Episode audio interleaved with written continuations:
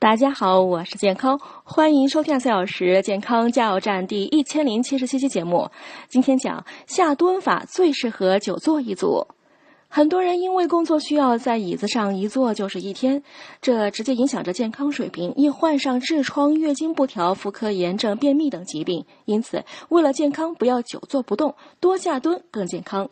下蹲法是一种简单而有效的健身方法，是一项能够运动全身的活动。经常练习面壁下蹲，不仅可增强股四头肌、臀大肌和减少臀部脂肪，使下肢赋予曲线感，还能扩大胸腔和增加肺活量，对于减少腰部赘肉也很有效果。正确做法是两脚并拢，全身中正，重心放在前脚掌上，含胸收腹，全身放松，头不可后仰，不可倾斜，始终将两腿并拢，彻底蹲下后再缓缓上起，如此反复多次，一组以三十个为宜。